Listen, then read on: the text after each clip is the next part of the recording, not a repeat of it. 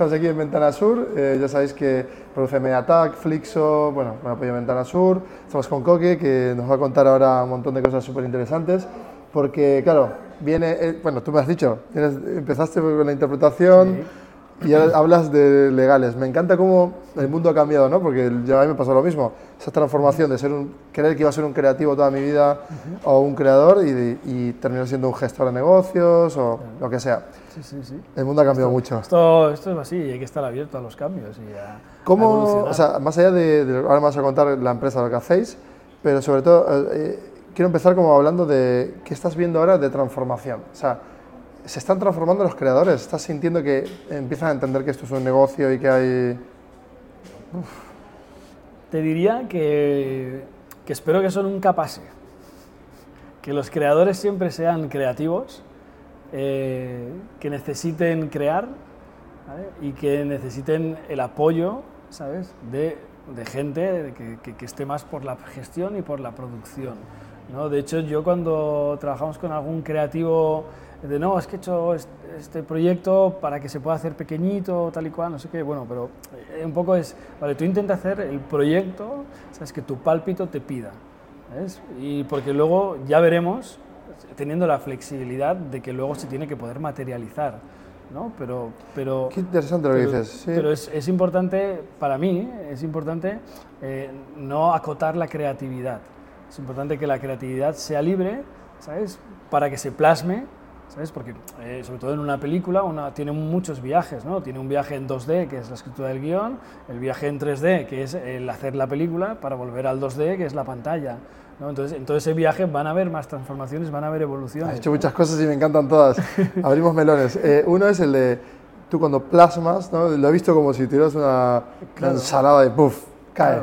Y cae sin que nada se toque. Luego vienen otros a parametrizar. Vale, Claro. Todos estos movimientos. ¿Esto nos cabe o no nos va a caber? Vamos a quitar esto, tal. Eso es. ¿Sabes? O tú has pues, puesto una fruta, ¿sabes? Pero es que igual necesitamos una fruta de otro país para poder acabar de completarlo. Y está pasando eso, ¿no? Eh, actualmente está pasando ese escenario. Claro, y, y, eso muchas veces enriquece los proyectos porque les, les permite eh, que tengan otros viajes, ¿no? Que, que, no solo sea un proyecto que, que, que si solo tiene una pata en un país, pues bueno, estás en ese país y luego vas a tener que pelear por, por conseguir que se vean otros sitios, tal y cual. Pero si ya tiene la pata en otro país, pues ya va a despertar de per se el interés en otro sitio, ¿no?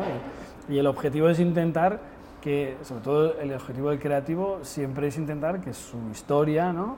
llegue al mayor número de gente posible. ¿No? Y, y, la manera, una de las maneras es pues, que, que entre gente de forma orgánica o lo más orgánica posible de otros lugares. ¿no? Pero sí que es cierto, no está tan... Todo ese proceso creativo, vale, ok, vamos a suponer que tenemos esos creativos que lo están haciendo genial, disfrutan de soltar esa, esa producción sin tener ese, incluso sin tener esa concepción de voy a hacerla pequeña para que me la produzcan, que muchas veces es todo lo contrario, es tienes que castear bien o sea, esta historia, pero con un buen casting que vale millones, eh, claro. funciona. Si no, no funcionaría. Lo claro. puedes hacer con tu vecino, pero claro. no va a funcionar, no pasa nada, pero es buena la historia. Ahora hay que dotarla de, ¿no? de esos elementos.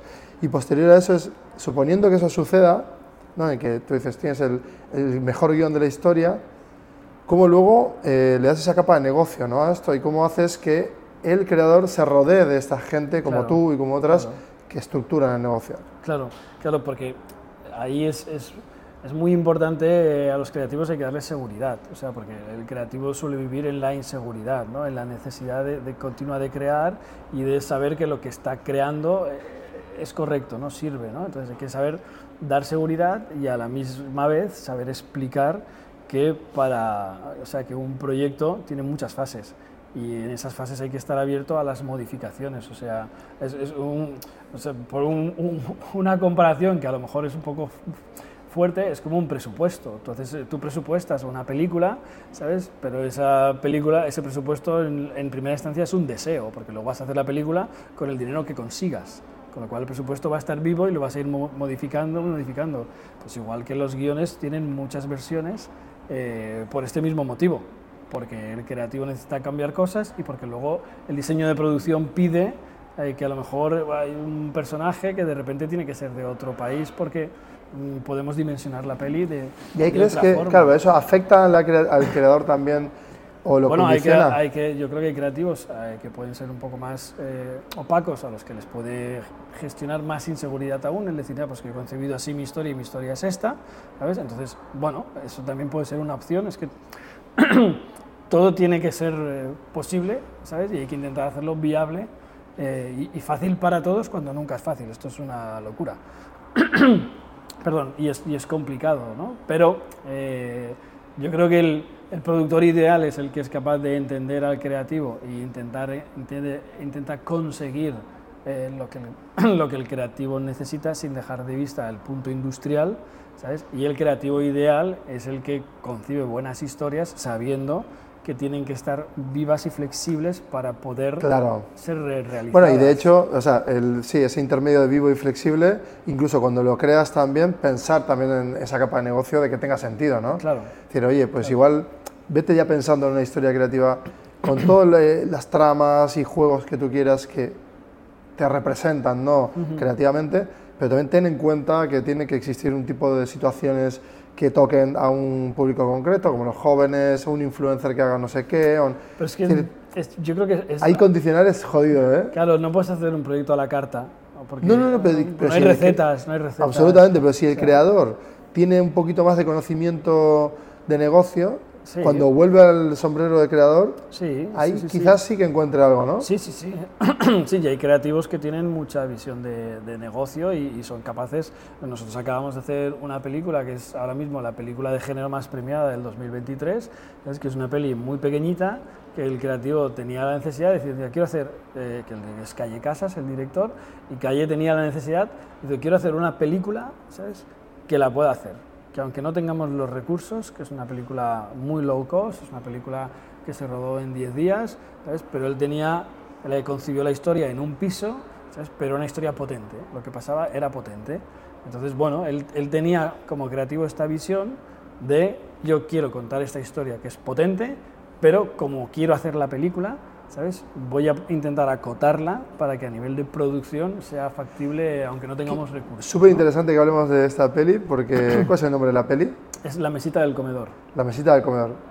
Que, no, pero la cuestión es que, claro, estaba pensando de que el creador piensa, en este caso, en una peli pequeña. 10 10 días es súper pequeño. Sí, sí, sí. Diseño producción. Es una locura. Es una Eh, locura. bueno, es una auténtica locura conden- condensar eso. Pero voy más allá.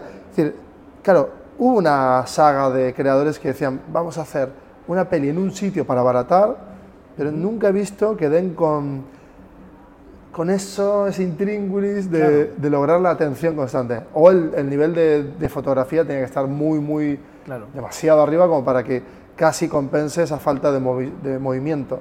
¿Cómo lograsteis en esta peli, la mesita de comedor, Bueno, hacer esto? yo creo que, que es todo mérito de Calle, que él tenía una historia muy potente que contar y, y consiguió contar esa historia eh, en una sola localización. ¿sabes? Entonces hay un trabajo eh, muy, muy bien hecho con los actores. Calle es un director que le gusta mucho trabajar con los actores. Es, es un director que tiene un sello propio, es muy, dentro del género es muy autoral. O sea, le gusta mucho que los actores encuentren eh, la verdad dentro de, de los personajes. ¿no? Entonces él eh, insiste mucho en dirigir con los actores para que los actores ¿Pero qué tipo de saquen. secuencia? Entonces, eh, digo, el resultado es, es una eso. película de cuatro actores Vale. que eh, los dos actores protagonistas están muy bien, sobre todo el, el protagonista que es David Pareja, una David Pareja de Estefanía de los Santos. Me encanta Eh, mi pareja, amo. Está- están ganando premios en los festivales a la mejor interpretación porque tenían un personaje difícil por, por la historia que cuentan y, y que lo resolvieron muy bien.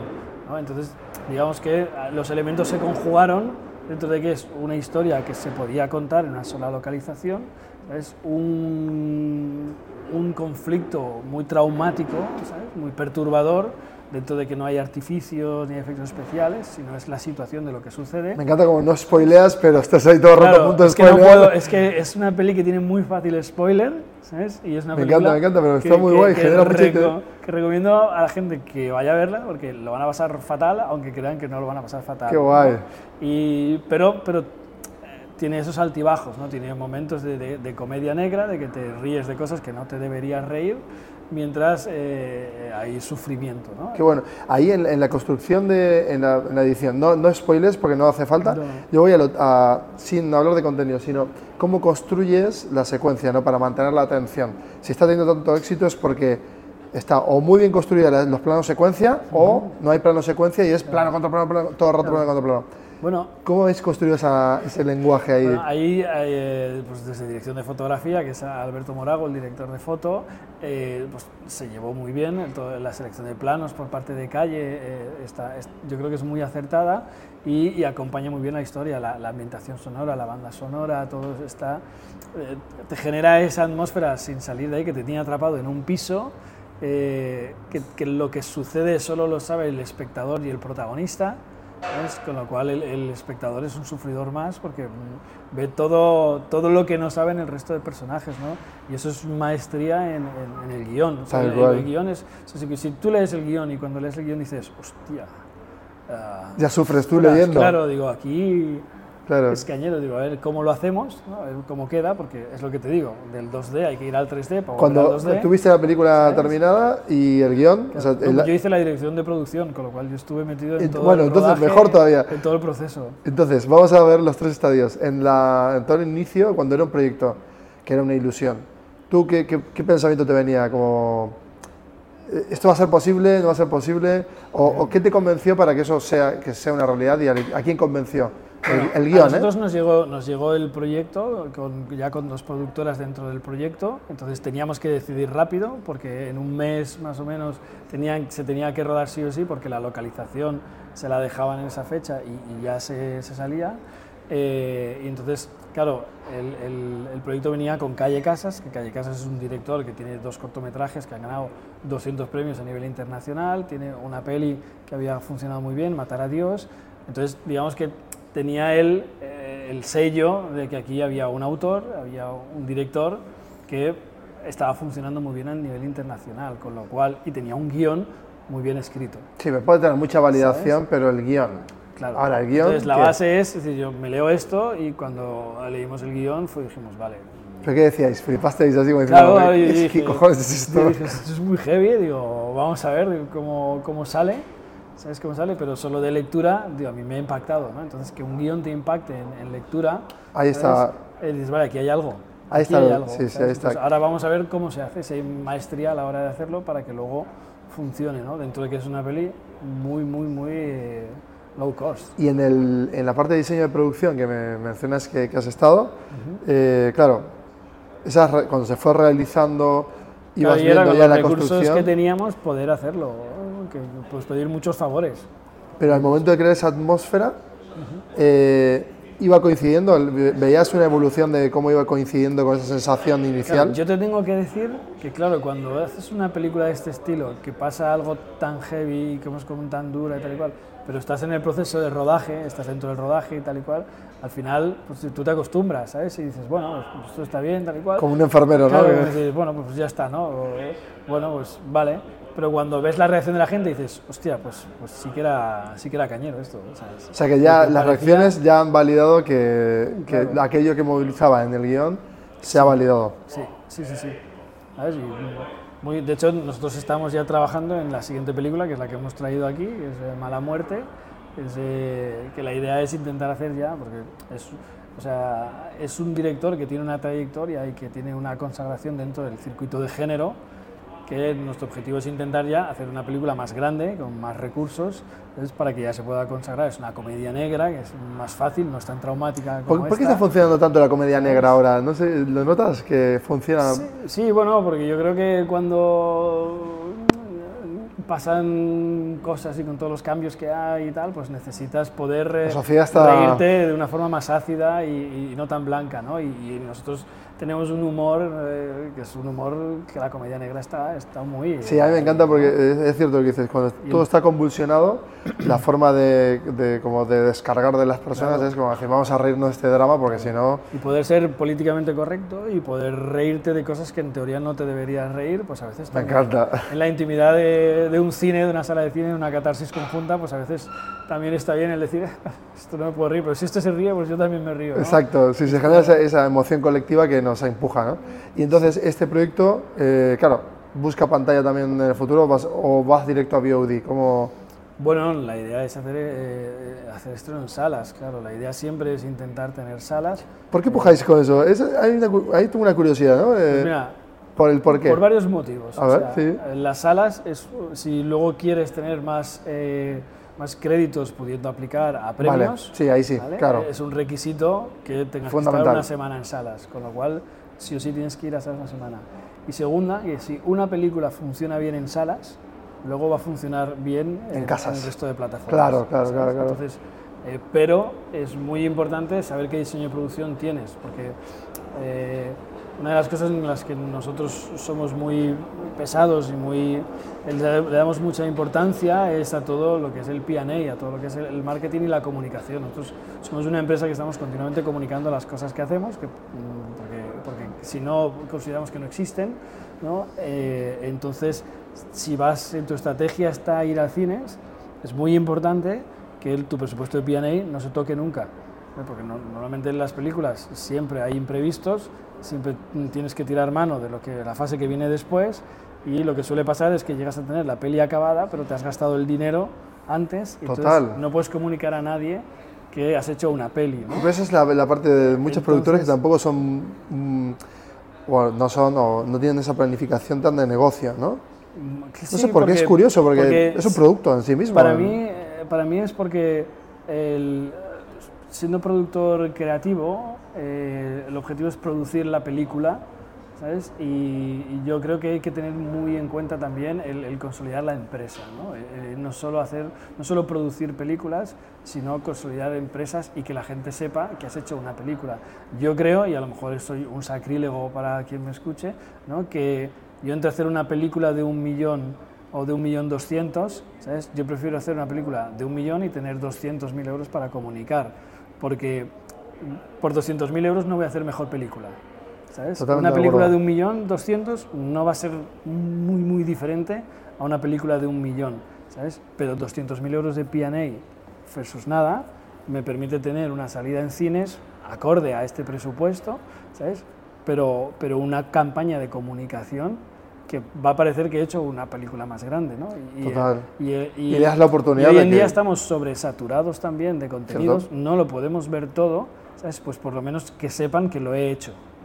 ¿sabes? Por lo menos que sepan que lo he hecho, que, que- que les haya generado alguna curiosidad, decir, ah, no, aquella película es verdad, que vi el cartel o que vi aquella campaña, no, la tengo para ver, ya la veré algún día. Bueno, pues eso es importante también.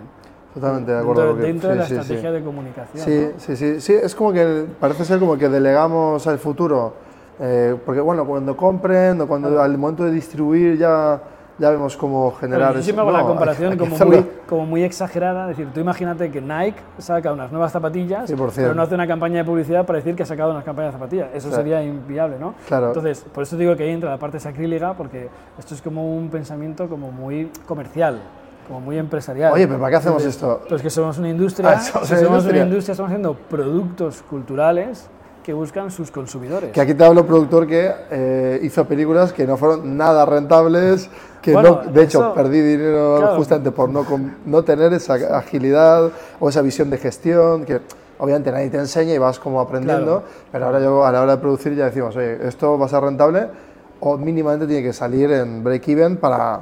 Claro. Como una startup, o sea, o como un producto, como una Nike. Claro. O sea, chicos, estamos haciendo algo para apoyar la cultura y además mantener esos puestos de trabajo que se generan Claro. eh, Esto de amigos ya, ya ha pasado, en los 30 sí que lo hicimos. Claro, es que es- para- el objetivo es intentar consolidar empresa, ¿no? que tú puedas Exacto. tener gente trabajando, que no tengan que ser todo freelance, que vienen y van, ¿sabes? Para que puedas ir sentando las bases de. de- Que consolidar empresa, aparte, ¿no? genera que esa gente que está empleada Claro. luego pueda ser parte del equipo siguiente, del siguiente, de la siguiente producción, claro. que es lo que genera industria.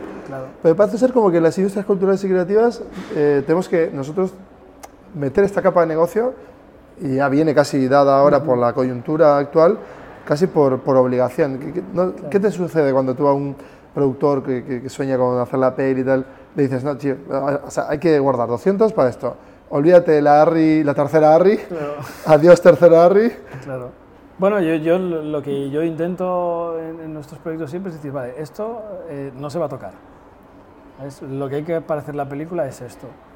Está, y, Muy bien. y con eso hay que hacerla. Gestor. Y hay que, los imprevistos y tal van a ver, hay que intentar eh, ser lo más eh, previsor posible, ¿no? intentar ver dónde vamos a poder tener problemas en, en el, en el diseño de producción y, y cómo los vamos a gestionar. Mucho desvío has tenido, por ejemplo, en la última, en la de David Pareja, en la, la visita. No, bueno, es que esta lo que teníamos era con, con esto hay que hacerlo y no había más. Es que no, no Y lo lograste, ¿a era, que sí? Era muy pequeña, sí, sí. claro, bueno, pero que quiero decir que hicimos sí, y- que hay una visión como que no, o sea, eso, que los desvíos pueden ser infinitos, pero no. Si tú vas Bueno, con pero las es que cosas es- claras, Pero, pero yo creo que es, que es tomar decisiones de decir eh, no. Decir no. O sea, hasta aquí. de aquí no podemos pasar. ¿Sabes? Porque si no nos va a pasar esto. Eh, ¿Para qué nos tenemos que pasar? O sea, tú pones el ejemplo de una tercera ARRI, ¿no? ¿Pa- ¿Para qué la vamos a tener? ¿Vale? ¿Cuánto nos va a sumar esto? ¿Va a ir más gente a ver la película por tener una tercera ARRI o vamos a llegar más lejos? O sea, hay que saber dimensionar qué tipo de película Ya tenemos. pues haber un debate ahí. ¿Y, y dónde? Claro, claro, es que es por eso, porque es, es la historia de siempre de, de, eh, con la creatividad, ¿no? Hay muchas películas, la gente no va a poder ver todas las películas, hay que intentar hacer que sea una buena película, ¿sabes? Pero que el hacer una buena película no vaya en contra de la propia película, de la propia película final, ¿no? Me gusta mucho el tono en cómo lo dices. Me- se nota que tú, al, y creo que es parte, ¿no? El venir de, la- de lo creativo, interpretación, o sea, como que has pasado por todos los arcos y cuando llegas a, ya no sé qué edad tienes, yo tengo 42. Yo tengo 46. Bueno, mira, estamos, sí que decir que como que ya vamos como entendiendo que acumulando esos conocimientos diversos, Claro. que no sé si pasan tantas industrias, pero en estas so- sobre todo. Y de repente dices, te voy a comunicar, eh, creador, haz esto bien, yo me encargo, pero porfa, dame fichitas para negociar. Claro. Eh, claro, Larry claro, y, negocias, pero con esta actitud, Claro, y creo que puedes hacer peliculones haciendo esto. claro, claro, claro. O sea, pues estamos ahora en- entramos en una década y- interesante. y sobre todo intentar ser, bu- bu- bueno, tiene que haber transparencia y comunicación. ¿sabes? 100%. Esto es un trabajo en equipo, o sea, y todos queremos el mejor resultado Ya, de- muchos de- del equipo. Claro, o sea, si Wow, lo, lo fácil es el trabajo, lo difícil son las personas. ¿sabes? Gestionar equipos es lo complicado, porque tú- hay muchos egos, en la creatividad hay muchos egos. Buen titular ese, Eh, me ha gustado. ¿sabes? Sí, sí. Entonces, eh, hay que. Y para eso hay que tener mucha mano izquierda, ¿sabes? sobre todo desde la producción. Yo siempre entiendo que, que la parte de la producción es como muy papi, ¿no? Porque- todo el mundo va a venirte a pedir. Todo el mundo te va a pedir más, te va a pedir más, te va a pedir más. Entonces, de forma muy diplomática, pero hay que saber decir no. De esto sí se puede, esto no se puede, y ver hasta dónde, hasta dónde se puede llegar. Y tienes que tener tu estrategia de, de producción sabiendo que es que esto va a pasar. O sea, si el presupuesto que tú calcules que te vas a gastar, la realidad dice que, es, que luego va a ser más. Entonces, ese más que va a ser, lo vas a tener que, que tener contemplado para que, en mi opinión, no te penalice ¿Hay eh, alguna lo que cifra viene en la fase que viene después. Exacto, bueno, total, eso ha quedado clarísimo y creo que, de otro lado, eh, creador a creador, ten en cuenta esto, por favor, que no, los productores no son personas que te vienen a, acotar, sino a definir un territorio de y porque- diálogo. Y claro, y porque tú piensas que como creador tú quieres hacer tu película, ¿sabes? Pero que es sobre todo que esa película te permita vea. hacer la próxima. Eh, y ¿no? también, Y efectivamente. para que te permita hacer la próxima, yo tengo que conseguir que, que- que se vea mucho esa película o que viaje bien, o- y para eso necesito tener recursos. Si yo pongo todos los recursos en hacer tu película, ¿sabes? Mm, Pues a lo mejor no puedes hacer la siguiente, porque no hemos 100%. podido comunicar, porque yo no le puedo dar las herramientas luego al distribuidor o a la gente de ventas que también las necesita, ¿sabes? Para poder hacer ese, ese trabajo. O sea, digamos que la cadena tiene- es muy larga, ¿no? La Es cadena larga, de, es larga. de in- industrial de, de la cultura audiovisual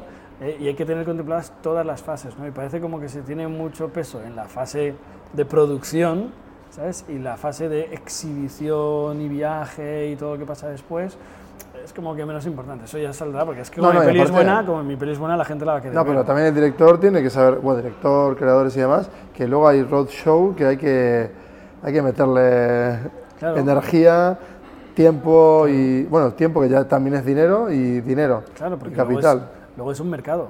Es un mercado en el que la peli se convierte en un producto y hay muchos productos que compiten por el mismo hueco en el mercado. ¿no? Entonces, ¿cómo consigues tú tener ese hueco en el mercado? ¿no? Vamos a hacer este, este melón ahora. Pues Eh, con- vamos hacia la etapa final. estrategia. Sé que está muy interesante y de hecho, bueno, si tú estás de gusto, yo sigo roto. ¿eh? Ahora vamos a este, a este melón que es eh, la etapa de la distribución. ¿no? Como ya has creado la peli, está genial, eh, la has exhibido, bueno, en principio festivales, gana, ¿no? premiada y tal y cual. ¿ya has negociado con la VOD o, o estás a punto de negociar o lo has hecho desde el inicio? Eh, bueno, tú intentas siempre hacerlo lo antes posible, pero muchas veces hasta que la peli no está acabada, ¿sabes? Y ven el resultado, pues no se entra. En esta película, por ejemplo, eh, no se entró y ahora con los resultados se está empezando. ¿No te parece injusto eso? Mm, mm, me parece la realidad. Vale, me gusta. Valorar que sea justo o injusto no, es la realidad del mercado y, esas son las, las reglas. Es, ¿Vale o no vale? Esto tiene que estar hecho. Entonces tú tienes que saber que esa es la realidad, ¿sabes? Para intentar ver, bueno, qué atributos tiene mi película y cómo los cuento yo, ¿sabes? Para poder llegar antes, ¿sabes? O, vale, mi realidad es que con estos atributos tengo que hacer una buena peli y ya está. Lo voy a intentar, ¿sabes? Pero lo más probable es que me digan que no, porque como la mía, pues van a haber muchas más. 100%. Eh, y en tu caso, lograsteis hacer la peli, ese producto lo tenéis, empieza a tener resultados. es decir, entonces ahora, si la peli está funcionando bien, entonces, entonces ¿cuándo puede generar el deseo? Y dices, bueno, pues eso es maravilloso, ¿sabes? Porque entonces, a peli hecha, ¿sabes? Pues igual puedes conseguir una mejor negociación. ¿Y ahí cómo haces? ¿Qué estrategia sigues? O lo que puedas contar, ¿no? De voy a guardarla durante una temporadita para, ¿no? para aumentar esa, esas premiaciones. no, ahí o ya, empiezas a hablar. Además, en este caso, además, que somos tres productoras, pues es hablar mucho con claro. es un viaje eh, en común, ¿no? Y, ver, siempre evidentemente hay que intentar que, que, que si es algo que está generando deseo, pues intentar obtener el máximo rendimiento posible, porque además esta es una película que se ha hecho a pulmón, ¿sabes? Con lo cual, pues, todo lo que vuelva, pues bienvenido sea, porque es recuperar, ¿no? Es un buen dato que das. Es complicado. Pero es un buen dato que das también porque estas, las casas productoras, que suelen ser ya coproducciones la mayoría, decíamos, ¿no? Una buena estrategia antes de grabar es, una buena estrategia es coproducir. Nosotros lo seguimos, vosotros también, te trae, te amplifica más, te, indexas, desde el punto de vista de la inversión, te indexas en activos. Y al momento de la decisión, o te vuelves más inteligente o más burocratizado. Es decir, ahí está el, quizás una... ¿Cómo lo vives tú? Vale, estas tres productoras, chicos, tengo Netflix, tengo Disney y tal, eh, ¿qué hacemos? Y dice, no, no, yo Disney no me gusta porque no sé qué. Y no, pero chicos, tenemos, aquí tenemos el producto terminado, por favor, vamos a venderlo. Claro, exacto, exacto. Pues evidentemente vas a intentar tener la mejor oferta. Ahí manda oferta, no hay tanto discusión entre productoras, eh, más la, oferta, la mejor oferta y punto? O... En una película como esta, que es una película complicada, eh, sí. Claro, en una película que es complicada es, vamos a intentar, y, es una y cuando es una película que has hecho completamente a, riesgo, pues es intentar recuperar eh, la inversión que has hecho en, la, en, la, en la, película y, y, que, y, que, eso te lleve a que la película se vea, ¿sabes? Que, que esté al acceso del, del público. Claro, y ahí no puedes tardar tampoco mucho porque si tardas puedes perder eh, lo que decías tú, el deseo tanto de los festivales o del público como de la industria. Ahí tienes que sintonizar esas dos cosas. Sí, sí, sí, sí, eso es que es el... Elemental. Son los, tiempos del mercado y cuando estás ahí, pues hay que, hay que gestionarlo. ¿Habéis ya hecho ese paso o todavía estáis en, sin desvelar? Hasta ahí puedo leer. Hasta ahí Venga, me encanta. ¿Ves cómo voy rascando? Me, ha encantado, Coque, un, un, crack, la verdad. Oye, Coque, eh, ¿tenéis así eh, cosas que puedas contar aparte de la, de la peli que tienes por delante? ¿Otras? Sí, bueno, nosotros somos una productora un poco peculiar, eh, la Charito Films, estamos en, en Barcelona. Es, es una productora que se fundó en el 2017 por, por Diego Rodríguez, que él es un ex agente de bolsa reconvertido a productor. Me encanta. Con lo cual él tenía esa afición por, por el cine y por entrar en la producción y, bueno, y, encontrar la manera de, crear como nuevos vehículos de financiación para poder reproducir. ¿no? Y, sobre todo a través de, y ahora a través de las deducciones fiscales, a través del contrato de deducción fiscal, eh, es una manera por la que ha entrado mucha financiación a los productos, a los proyectos, nosotros hacemos mucha intermediación para, para, conseguir esta financiación para proyectos y evidentemente a nuestros propios proyectos claro. eh, lo, lo, metemos. ¿no? Y, y, la verdad es que eso, hablando con compañeros de otros países y tal, eso es algo que, que, en España está mucho mejor de lo que nosotros igual somos conscientes. ¿no? Aparte de que en mi opinión es que los porcentajes tendrían que ir subiendo, porque son, son ayudas indirectas ¿no? y permitiría que, bueno, pues, o sea, evitaría lo que está pasando ahora con el País Vasco, de que todo el mundo se quiere rodar allí porque hay más deducción fiscal. Eh, significaría quitar presión a, a, las ayudas directas, como son las del ICA, porque te podrías llegar a plantear el hacer una película solo con la deducción fiscal y con una preventa. ¿no? Es que, claro, ahora, por ejemplo, nosotros, eh, no recuerdo bien si es el 66 bis o algo así, que lo que permite es a un grupo empresarial pues, eh, destinar, un, ¿no? te cubre una parte del presupuesto, te la paga, y Hacienda se la le deduce. Claro, esto lo que funciona es que tú por, por hacer una película generas una deducción fiscal. ¿vale? Esta deducción fiscal te la tienes que aplicar a ti. ¿vale? Pero como normalmente los productores no tenemos beneficios como para aplicarnos esa deducción fiscal, la ley lo que permite es este crédito que se lo vendas a alguien que tiene que pagar impuestos. ¿vale? Y esa persona que tiene que pagar impuestos te va a decir, pues si yo ya tengo que pagar impuestos, pues para pagarlos en julio a Hacienda o para pagártelos a ti, pues los pago de una vez. Entonces, ¿de qué manera les incentivamos? Decimos, vale, pues la parte que pongas aquí, el 20% es rentabilidad para ti. Entonces, ese 20% no me lo tienes que pagar. ¿sabes? Pero para Hacienda le consta como que lo has pagado todo. Esa es la manera, claro, hoy en día hay pocos productos, por decir ninguno, financieros en el mercado que tienen un 20% de rentabilidad. Es lo que está haciendo que las empresas se interesen por, por invertir, por invertir no en cultura, Porque, por rentabilizar su dinero. Pero, pero, y la consecuencia pero, es que están poniendo el dinero en que cultura, generan cultura. ¿no? Claro, entonces claro. eso cuando yo en el año, este año pasado en Cannes tuve reunión con, con, una persona del Ministerio de Cultura de Brasil, porque ellos estaban haciendo benchmarking para ver qué, qué estrategias hacían tal y cual, y le explicaba el caso de España. ¿no? Y yo le decía, es que eh, a las empresas, puede haber empresas que puedan tener esa sensibilidad cultural de invertir en cultura tal y cual, pero las empresas, su objetivo es ganar dinero, ¿sabes? Y rentabilizar el dinero, ¿no? Entonces, si tú pones una rentabilidad que sea interesante, van a, van a, van a mirar hacia, hacia la cultura porque es por su beneficio, pero de, por, de, rebote, ¿sabes? Están financiando cultura y esto, ¿qué segunda parte puede traer? Que de repente quieran decir, oye, pues yo quiero más. ¿Ves? Oye, pues esta película tiene algún gap, eh, puedo invertir más en esta. Es que se está convirtiendo en un, en un espacio tipo cripto, ¿no? Para tradear con, con, activos. Y me gusta que tu, tu, fundador se llama Diego, Diego, Diego Rodríguez. Diego Rodríguez, que me parece muy crack también en ese aspecto, porque muy visionario de ver un espacio no claro. tripulado por mentes. Claro. Eh, muy pragmáticas ¿no? desde el punto de vista de, de los activos, los negocios y la inversión, y me parece muy interesante porque ahora, justo aprovechando esas, estas estrategias, mediante las fin commissions y estas decisiones de tax rebate y, y, de inversión, pues me parece que podemos empezar a desagotar más la parte del IKA, eh, ¿no? Totalmente, eh, totalmente. Que, que, era algo que se criticaba mucho también, porque, porque, creo que fue un, un, un híbrido claro. interesante, que cuidaba la cultura, pero no tenía tanto en cuenta el negocio. Y ahora estamos a, al revés, vamos al negocio que genera cultura.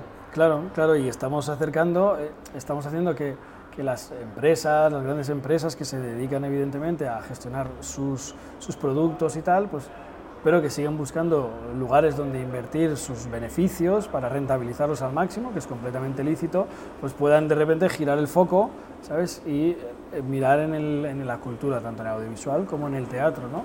¿Y por qué? Pues por un beneficio personal, pero ese beneficio personal puede conllevar algo más, puede conllevar que, que, pasen, que pasen más cosas. ¿no? Y para mí eso es lo interesante. Eh, perdóname, perdóname que, sí, que, que, vemos que limpian mucho aquí en el edificio y perdón tú que estás de otro lado que están eh, igual haciendo ruido, igual estás escuchando.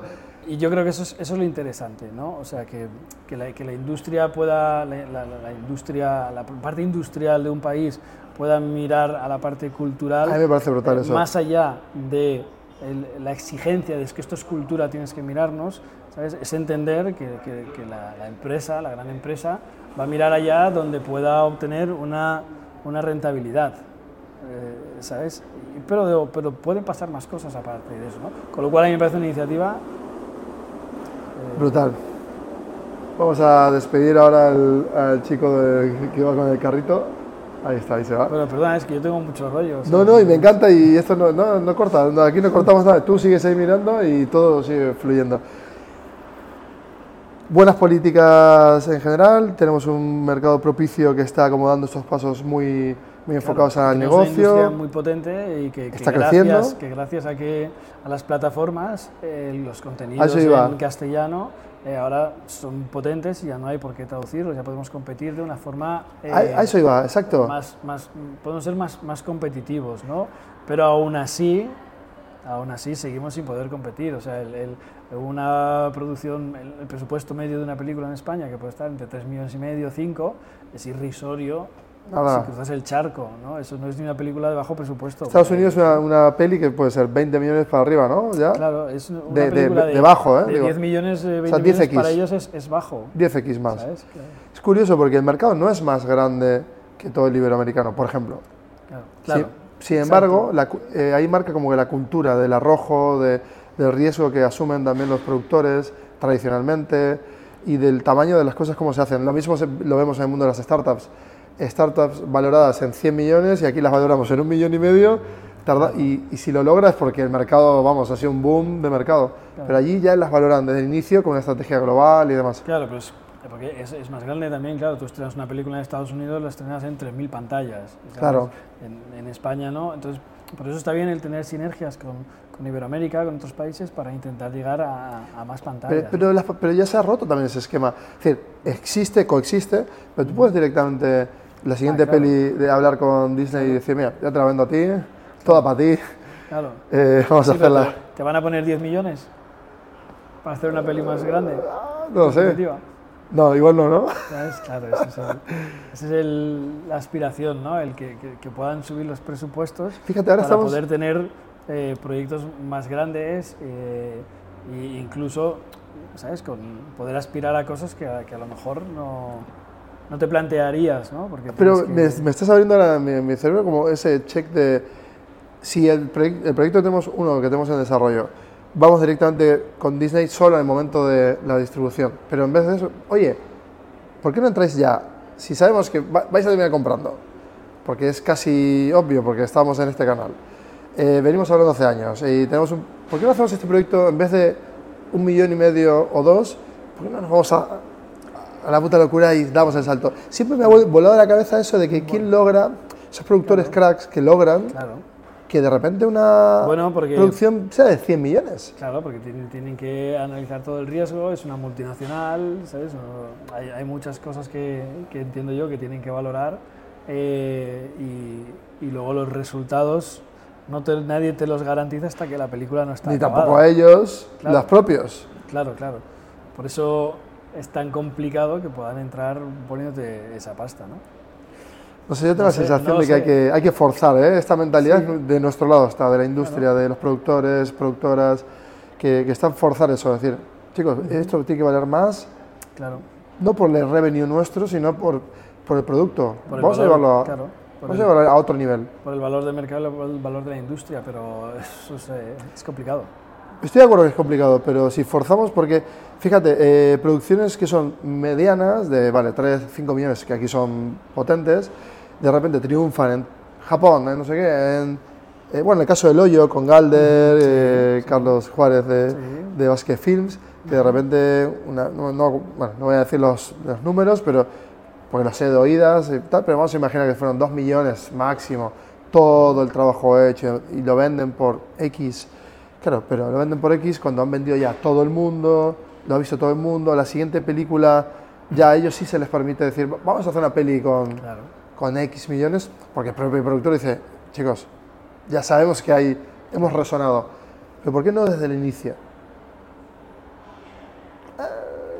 No sé, men- me creo que es mentalidad, ¿eh? Sí, sí. Es convencerles. Es bueno porque yo creo que es, es lo mismo. eh,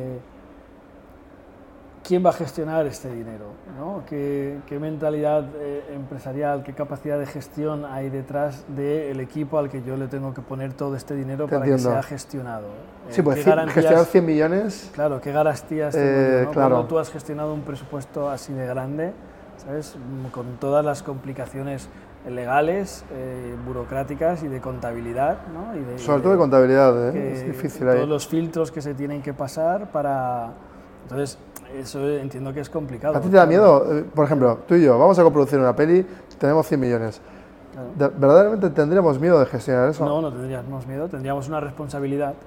más grande, nada más. Claro, tendríamos que ser profesionales y saber eh, muy bien cuáles son todos los requisitos y saber todo lo que implica que una empresa, un multinacional, ponga 100 millones en, ti, ¿no? Todo, toda, la, toda la dimensión que de repente tiene que, que suceder y y evidentemente toda la gente con conocimientos de empresa y de, y de gestión, claro, ahí sí, claro. y de gestión y de contabilidad eh, mundial, porque vas a tener que dar reportes no solo aquí, sino vas a tener que saber cómo se trabaja. Claro, claro. O sea, eh, se, magnifica la complejidad de la situación, pero evidentemente no es imposible. ¿sabes? En España hay multinacionales, hay gente que trabaja con, millones de euros de presupuestos. Sí, pero contratan a agencias, a consultoras externas. O sea, Creo que cuando es como los fondos de inversión en startups también, o sea, al final tú tienes un comité, tienes un equipo de administración del capital, tienes un management fee que, que, gestiona eso. ¿Cuándo a una startup le van a poner 100 millones eh, para que crezca? ¿no? Eh, ¿Cuándo va a levantar 100 millones? No, depende de la estrategia. En una próxima ronda, pues cuando demuestre, ¿sabes? Que, que ah, vale, producto, claro, claro, que tienen, que tienen esa capacidad, para, que están preparados para gestionar un salto de 100 millones. O no, porque yo he visto casos de startups que hoy son gigantes y como tú y yo, ¿eh? Así, de pie y huesos. Sí, sí, sí, sí, Dos personas y ahora son mil, pero... Claro, pero han ido, pero no empezaron, ¿sabes? Cuando lanzaron la startup, no empezaron con una ronda de financiación de 100 millones. No, ellos no, en ese caso, por ejemplo. Es, es, es, muy raro que esto suceda, ¿sabes? Pero pasa. Pero por, ¿Pero por qué en Estados Unidos pasa más? Eso es lo que a mí me, me cabrea, porque... están más locos, tienen más eh, dinero para perder. Puede ser, sí, por el tamaño del mercado. Hay mucho, claro, es más grande, hay más millonarios por, por metro cuadrado. Ok, me ha encantado esta charla. ¿eh? Estado... Si a China, pues si en China hay mil millones de personas, pues hay no, 120 millones de millonarios. Hay más millonarios en China que personas en España. Eh, claro, eso es otra dimensión, ¿no? Totalmente de acuerdo. Bueno, igual es eh, la clave está en que esas coproductoras también sean una de China, una de Estados Unidos y una de... Claro. Y ahí va, ahí va el, el juego. Hay que, hay que intentar generar sinergias por, por todo el mundo ¿no? y, y, probar, y probar y saber que es, que es un viaje que es complicado y que tienes que intentar tener las herramientas para, para que sea lo menos complicado posible dentro de que esta industria es, es complicada. Todo a mí me encanta Coque la conversación, me ha encantado, no sé cuánto tiempo llevamos, pero podríamos hacer como un loop eterno charlando, me parece. Eh, hay, hay, flow, hay flow, hay flow, hay flow. Eh, y ya para terminar es decir que creo que de esta conversación lo que extraemos es todo el arco ¿no? que hay que tener en cuenta a la hora de, producir, pero que también hay mucha cuestión de mentalidad, que la mentalidad te posiciona. Si al final somos personas con personas que queremos levantar proyectos, casas, eh, cosas, productos. Sí, y es importante trabajar desde tu honestidad. Desde tu honestidad. Estoy contigo también en eso, 100%. Muchas gracias, Joaquín. Encantado. Auténtico placer.